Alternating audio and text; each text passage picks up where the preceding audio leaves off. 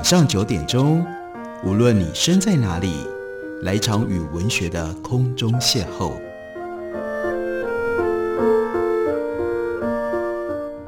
杨照谈书，邀您一同遨游文学世界，认识古今中外的经典之作。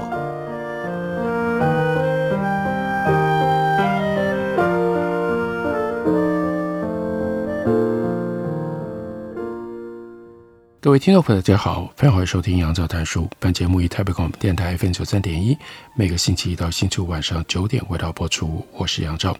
在今天的节目当中，要为大家特别介绍的是盐野七生他所写的《罗马人的故事》。这一共是由十六册的非常庞大的关于罗马历史的著作。爷爷七生他出生于日本。可是后来，他长期不只是在意大利做研究、读书，还移居居住在意大利。他用日文所写的著作，很多都是关于意大利、关于文艺复兴时代的历史作为他的主题。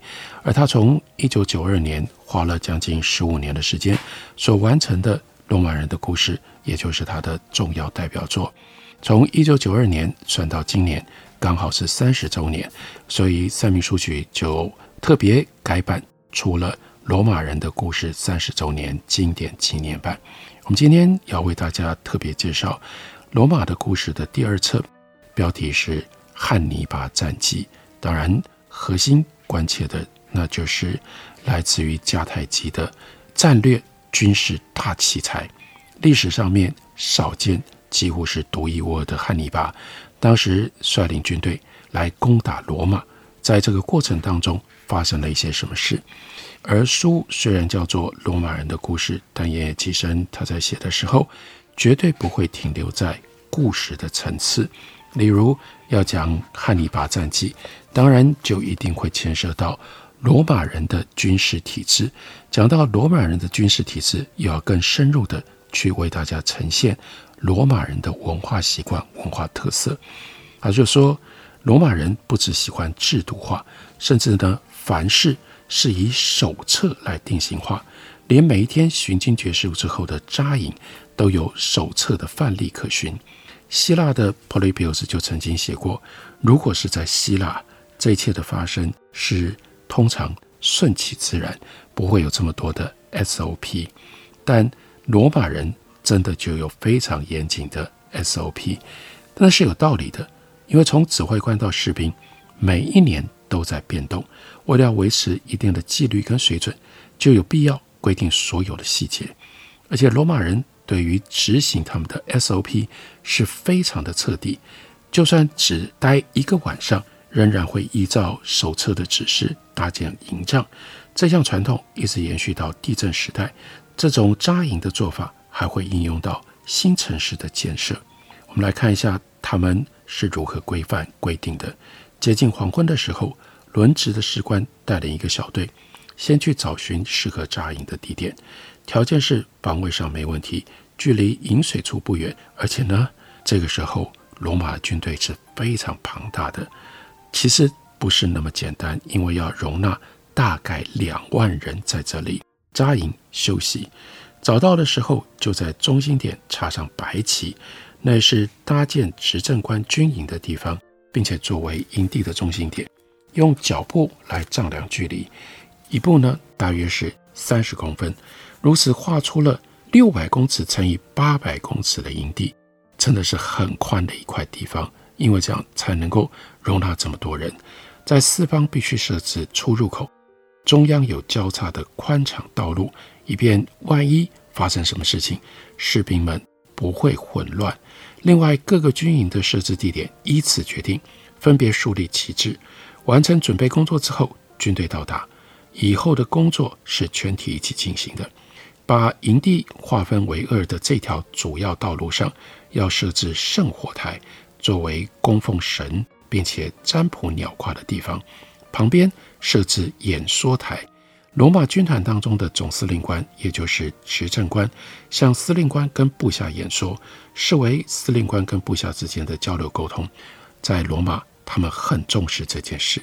执政官的军营是搭建在圣火台的背后，旁边是审计官的军营，审计官掌管军团的经济大权。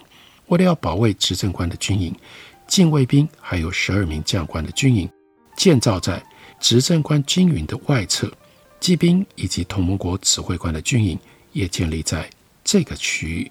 而营地的另外一边是军团士兵的军营，依照各个军团的次序来搭建。同盟兵也是一样，各军营之间都需要等距。马房则是沿着营地的外侧来搭建。刚刚已经提到了，就算只住一夜都不能够马虎，确实完成了四周的壕沟栅栏，营地的搭建才算结束。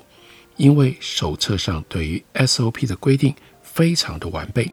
于是士兵们也就很熟练，他们可以在很短的时间之内，用同样的方式，已经搭过了很多次，搭越多次，速度就越快，就能够完成。士兵也就早就习惯于用这种方式搭营休息。罗马这套搭建军营的方法，在其他民族之间也很有名。罗马军抵达某一个地方的首要任务就是搭建军营，这也形成了一种惯例。不过后来，是 Scipio，他打破了这项惯例。我们先来继续看一下，完成军营的搭建之后要干嘛呢？这个时候，全体人员开始打扫洒水，扫完了之后才能够用餐。以军营作为单位，轮流煮饭。用餐之后清扫，还有呢，柴火的处理都有严谨的规定。罗马人也比其他民族更早铺设下水道，这是我们在罗马的。遗留城市里面，我们很清楚的一件非常重要的特色，军营也设置了下水道来当做厕所之用。夜间要有警卫工作，从日落到天明分成四班来站岗。在史书上记载，第三班开始监视的时候，同时秘密出动，这指的是午夜十二点。由于季节不同，日出日落的时间不一样，但每班站岗大概是三个小时。罗马公民兵还有同盟国士兵一视同仁，每四天轮流一次。天亮了之后，第一件事情吃早餐，饭后不能够随意行动。长官们十分注重士兵的健康。第一声号角响起的时候，开始撤营打包。第二声号角表示这个时候就应该要把行李送上马车了。第三声号角，大家一起开始行军。唯一没有手册化的是什么呢？这个又很有趣，奄奄其声的趣味来了，那就是告诉我们，没有规定一定要吃什么喝什么，那是因为跟市民生活时候的用餐内容大同小异，所以没有特别规定的必要。那吃什么呢？罗马人喜欢吃鱼，并不特别喜欢吃肉。由于战火绵延，小麦的补给中断，就只好吃肉。罗马人的主食是面包或者是麦粥，也喜欢蔬菜水果。还有乳酪、牛奶、羊奶，这些再加上鱼类，这都是他们能够得到丰富蛋白质的重要来源。高卢人跟日耳曼人，他们喜欢吃肉，这一点呢，跟罗马人不一样。罗马人遇到了高卢人、日耳曼人，他们会觉得体格比不上啊，所以也想要用吃肉来增强体力，但是没有办法强制执行。战斗力不见得取决于体力。海产、谷类、乳酪、橄榄油和葡萄酒，这都是地中海世界餐桌上的美食。罗马兵的饮食常常是加了牛肉、羊肉的麦粥、面包、乳酪、洋葱和葡萄酒，靠这些东西征服了全世界。夜夜起身，不无带着夸张的语气说：“哎呀，这真是不可思议啊！”事实上，现在欧美人喜欢肉类。那就是因为他们的祖先不是从罗马人来的，是从高卢人跟日耳曼人那里来的。罗马人的军纪还有赏罚巨细靡遗，这又是因为指挥官每年都有更动，因此呢，必须要规定得非常的详细，才不会因人而异，这样才能够让军队在这方面可以有公正的执行。在赏的部分，对于特别勇敢的士兵，赠予铁制的枪或者是铁杯。攻城的时候，第一个到达城墙的士兵可以得到黄金锁；救人的士兵可以从被救的士兵的手里面得到代表性、象征性的树叶做成的叶冠，而其中最高的荣誉莫过于被选为百人队长。铁杯、黄金锁、叶冠等等，都可以成为一个人的资历，但比不上百人队长的荣耀。当介绍人的时候，会说出这个人当过几次百人队长，能够担任第一军团前卫的第一小队百人队长，那在罗马人当中是至高无上的荣耀。至于罚的方面，罗马军的军纪严谨，比每一天依规定扎营的惯例还有更加的有名。在夜间轮值站岗的士兵，如果因为打瞌睡、怠惰任务，几乎都会被处以死刑。方式是由所有的人持棒殴打，活活打死，几乎没有人能够活命。另外，窃盗、伪证、集合迟到三次以上，这都要论罪处刑。如果是在战斗的时候没有尽到全力，看到敌人就跑，那就用连坐处分。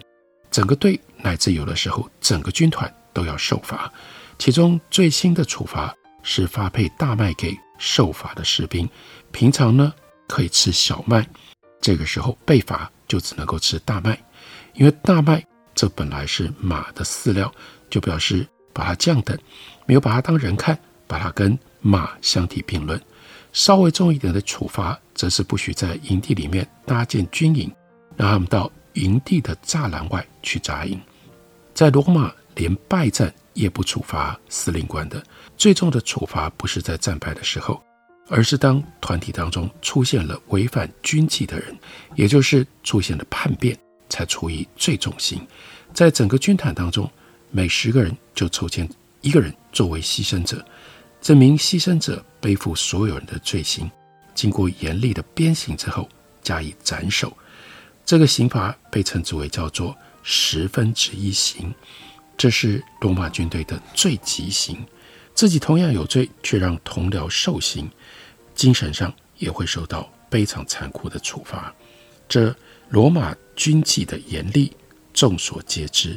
不过，不只是军纪严厉，更关键、更重要的，这种严厉的军纪必须要能够维持公平公正的执行。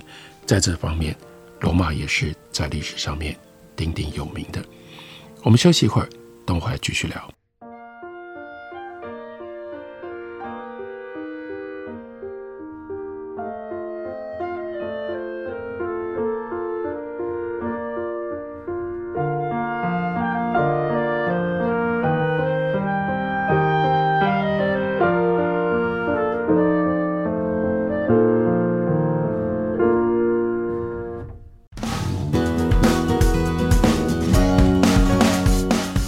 大家好，我是李千娜。台北的好声音尽在 FM 九三点一，AM 一一三四，台北广播电台。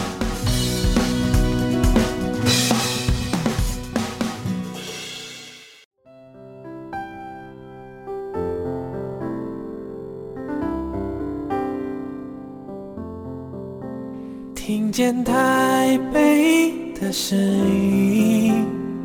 拥有颗热情的心，有爱与梦想的电台，台北广播 FM 九三点一。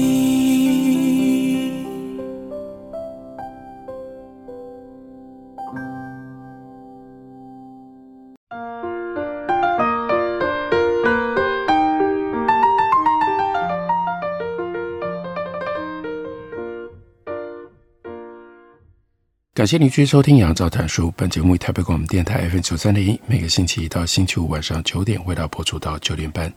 今天为大家介绍的是盐野七生他所写的《罗马人的故事》，特别为大家介绍其中的第二本《汉尼拔战记》。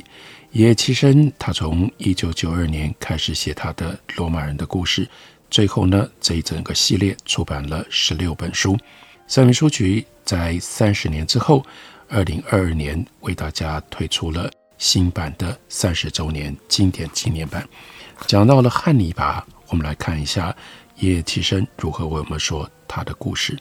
他说，西元前二二一年，罗马还没有确立北边的防卫体系的时候，在迦太基统治底下的西班牙总督汉西多巴尔被杀，听说是他家里的高卢仆人因为受辱怀恨在心，把他杀害了。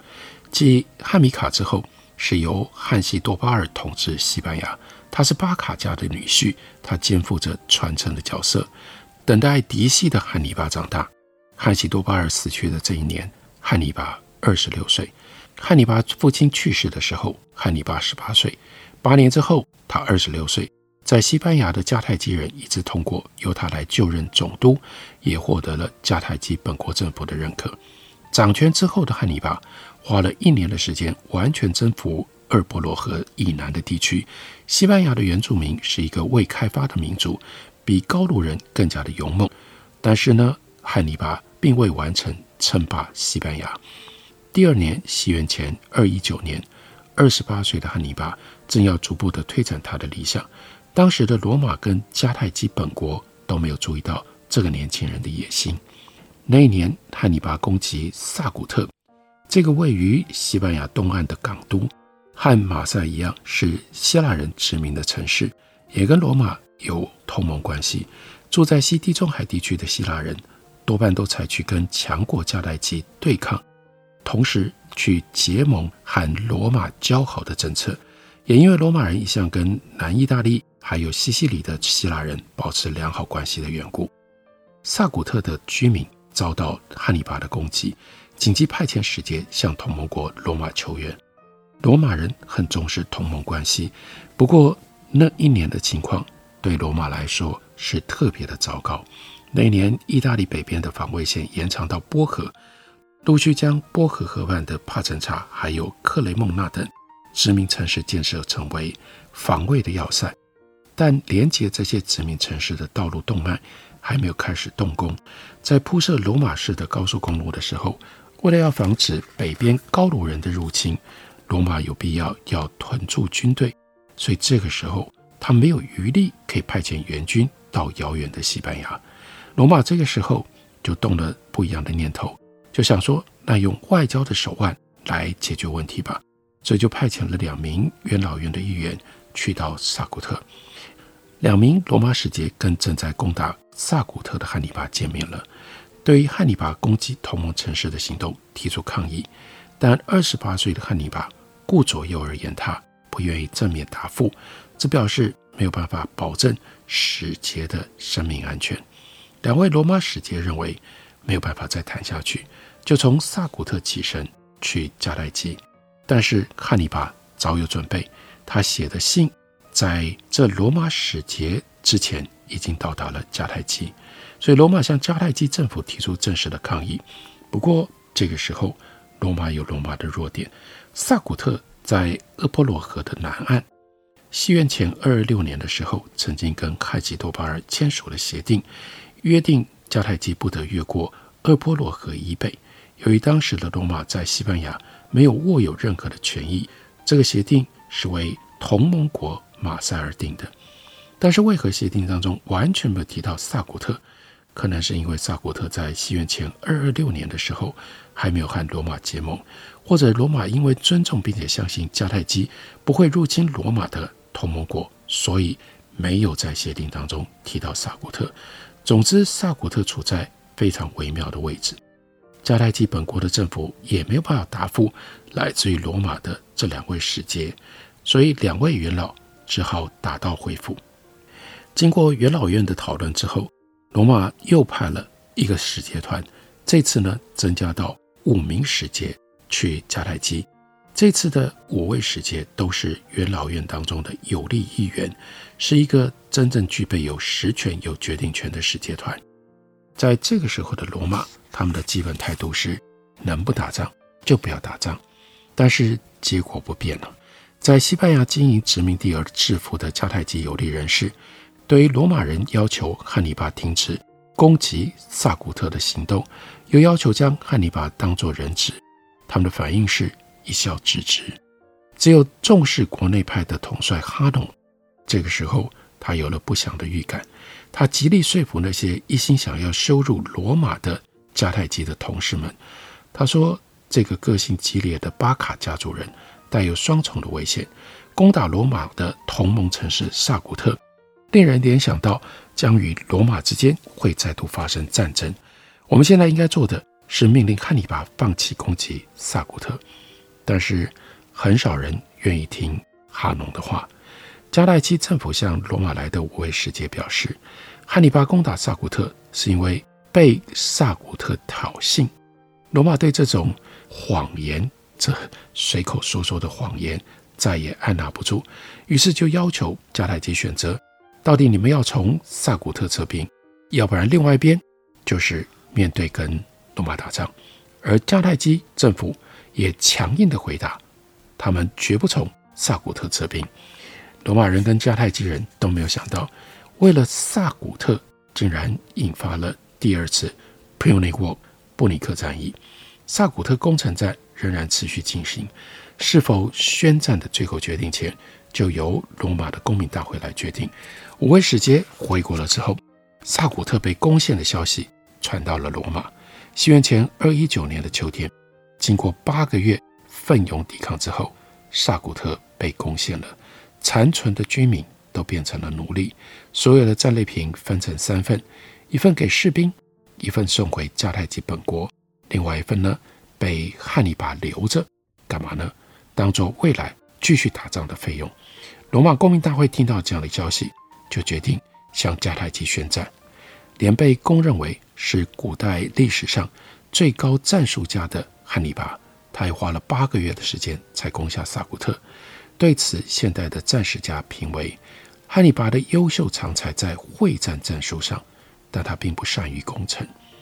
不过，只要见过一次萨古特的人，一定会认为，即使是辛苦攻下二零三高地的乃木大将，这是日俄战争当中最有名的一场战役。所以，岩野七曾以日本人的身份，特别提到了日本历史上的这个潜力。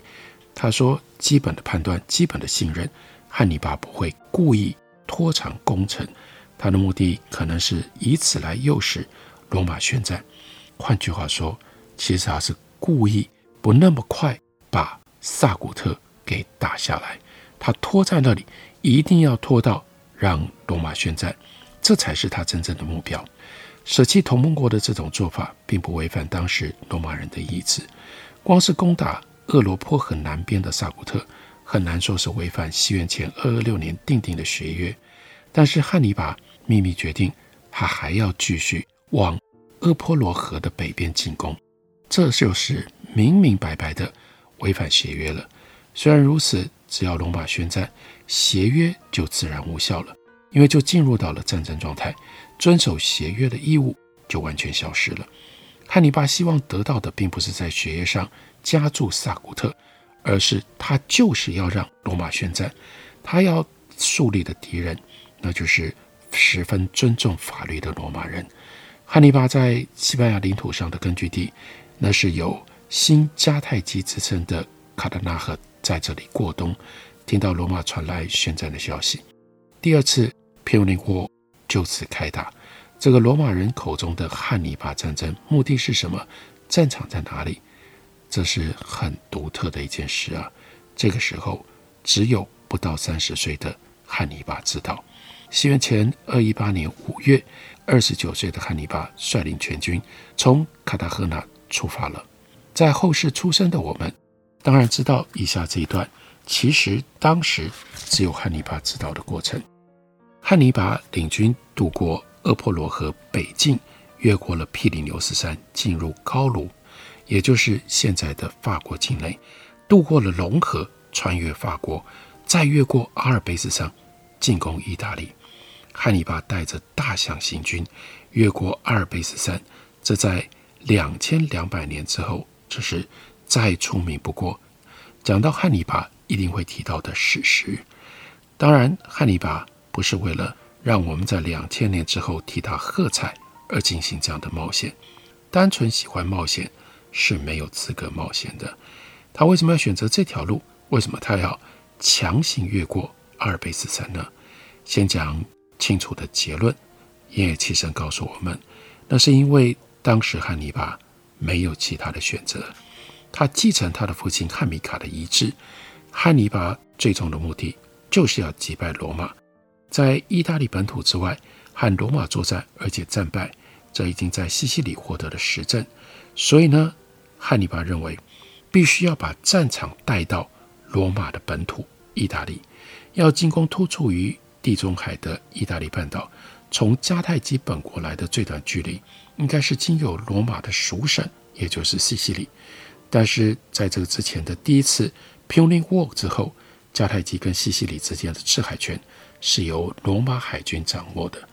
那这就是为什么汉尼拔必须要通过陆地，因为他不可能从海上，海上的这些路都被堵住了。但是这就是汉尼拔的奇才。他看到了突破罗马北方防线的可能性。汉尼拔不可能不了解，越过阿尔卑斯山困难重重，也会造成很大的牺牲。但他重点，他所了解的，这并非完全不可能。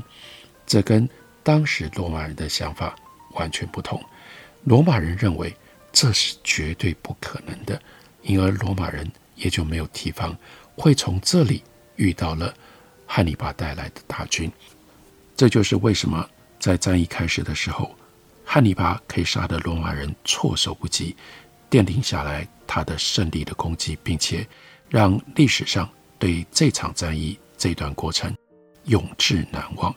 不过，要了解这段过程，汉尼拔的想法以及他们所面对的种种的限制，我们还是必须要透过言野其生一方面非常扎实的研究，另外一方面。非常清楚的文本，帮我们带来了这样一套可读性非常高的书，那就是《罗马人的故事》，介绍给大家，推荐给大家。感谢您的收听，明天同一时间我们再会。